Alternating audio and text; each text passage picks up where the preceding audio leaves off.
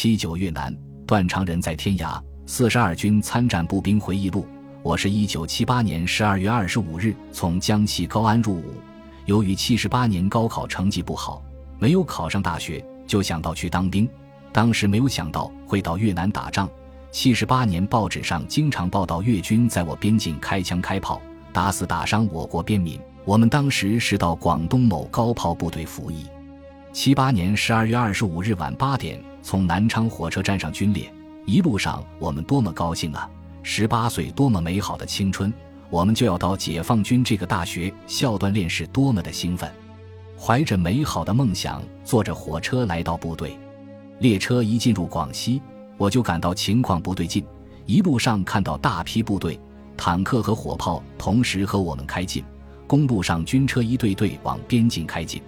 列车一过南宁。就强烈感到战争离我们越来越近，公路上到处是朝边境开进的军车和大炮，军列上载有大批的坦克和各种型号的火炮，我的心情一下子沉重起来，心也跳得很厉害。天啦，我们就要上前线！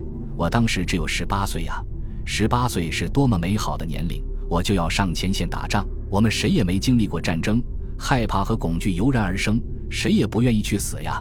我们还年轻啊。二十八日，我们在下市车站下了列车。下市离萍乡不远，只见这个小火车站到处是当兵的老兵们，全副武装。傍边公路上停了好多军车，我们在这里吃点饭，然后上了汽车，向山间公路出发。汽车像长蛇一样，路边灰土灰扬。下午五点钟，我们到了师部或团部驻地龙州，金龙一百二十六师三百七十六团，在这里开始分兵。六点左右，我下到了连队。到了连队的第二天，我们把头发理成了光头，立刻投入了紧张又难苦的临战前的训练。中越边境地形复杂，山高林密，我们晴天一身灰，雨天一身泥，在崎岖的山地上摸爬滚打，练战术，练利用地形地物和搬进攻连进攻战术等等，天天如此。我连驻地离越南只有十几公里之远。越南特工常到我境内侦查和破坏。我们白天除了训练时还要巡逻，一走就是几十公里山路，晚上又要放哨，那个苦啊！我现在都无法用语言所能形容，也不知道当年是怎样度过那段光阴的。一天晚饭后，我们新兵班围坐在一起，副班长教我们装子弹上膛，他老人家不小心动了扳机，子弹就从我的脚下穿过，好险呀！吓得我出一身冷汗。经过一个月的艰苦训练，营里又组织了实弹营进攻演习。一百二十六师的军官和总参部首长也来指导参观。这次营进攻从实战出发，全面检查了部队战斗力，并配属了大炮和各种火器，为部队进攻打下了一定的基础。元月底春节到了，我们放了一天假，部队不能外出，随时防止越军的突然袭击。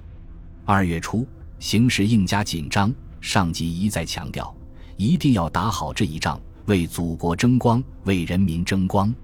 我们全连指战员个个写了请战书、决心书，有的写了血书。我在决心书写道：“我坚决要求参加这次对越自卫反作战，在战斗中宁愿前进一步死，绝不后退半步生，打出国威，打出军威，听从英明领袖华主席的号召。”在战斗中不怕牺牲，不怕疲劳，坚决完成战斗任务。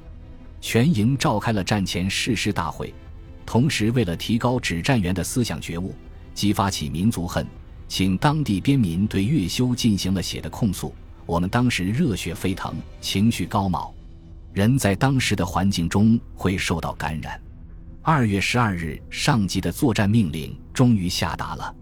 在军人大会上，连长宣读了华主席和军委的作战命令，部队就要调离驻地，我的心情久久不能平静。我们和这里的老百姓朝夕相处，特别是和房东结下了深厚的情谊。一个多月以来，我们天天在地上摸爬滚打，累得精疲力尽。每当拖着疲惫身心回来时，房主就会烧好水给我们洗脸泡脚，洗脏了的衣服。给了我们无微不至的关照，现在我们就要上前线，是死是活谁也不晓得。也许这一次分离就会变成永别呀！我们和房东紧紧的拥抱，泪水像断了线的珠子一样往下淌，不久就泪流满面。我把一支钢笔、一本日记本和一双凉鞋送给了房主，作为永远的纪念。同时抓紧时间给家里写了一封遗书样的家信，托房东邮出去。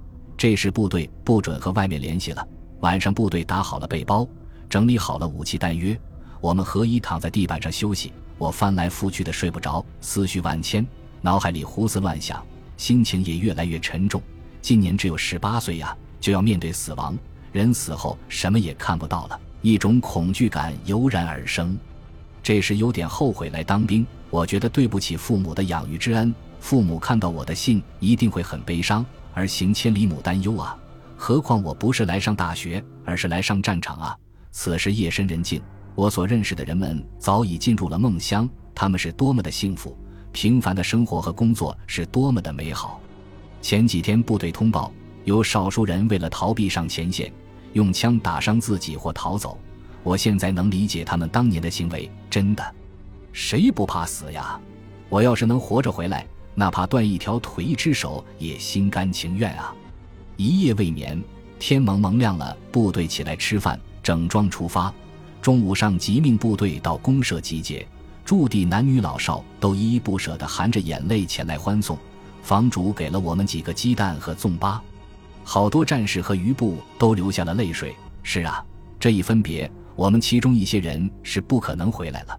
这是真正的生离死别，场景感人动情。下午四点钟，军车一辆一辆地停在公路上，部队按照划分好的汽车上车。我们连分到五部汽车，五点钟汽车启动，公路两边欢送的群众开始有人哭出声来：“再见，再见，多多保重。”问候的声音是一浪高过一浪。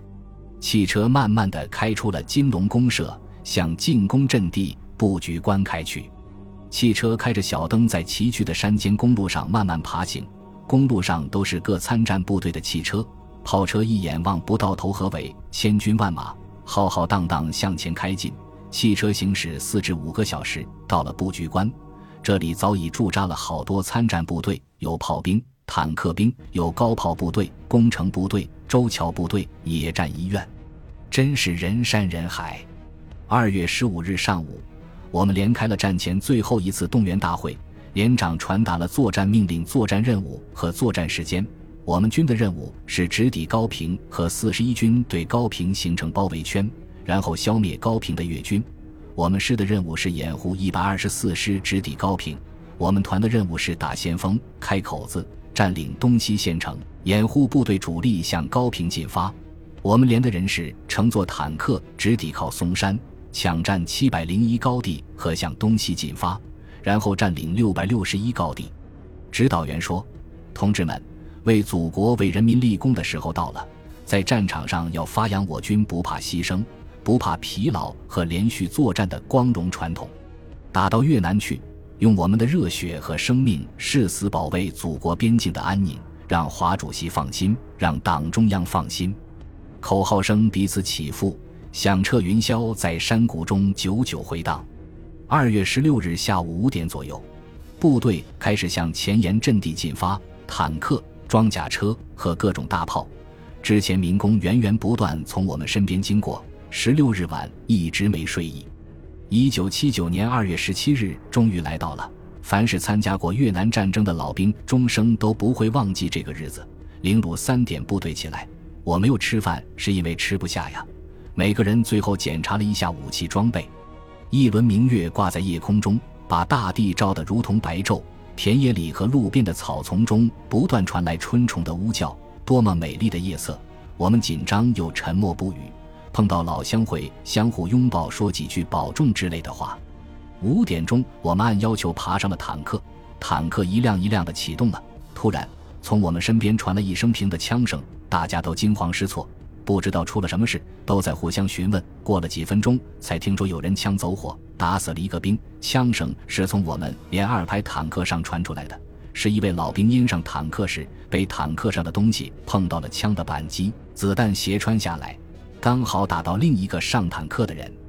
一位副教导员负责处理后事，坦克还是正式往前慢慢的开。这时月亮躲进了云层，透过坦克上的小灯，发现大地已经罩上一层雾气，寒气袭人。凌晨六点四十分，突然远处黑暗的天空划过一长虹，我军万炮奋吼，炮弹嗖嗖声音向越南国境飞泻而去，炮火映红了天空，大地在震动，硝烟弥漫着上空，我有点喘不过气来。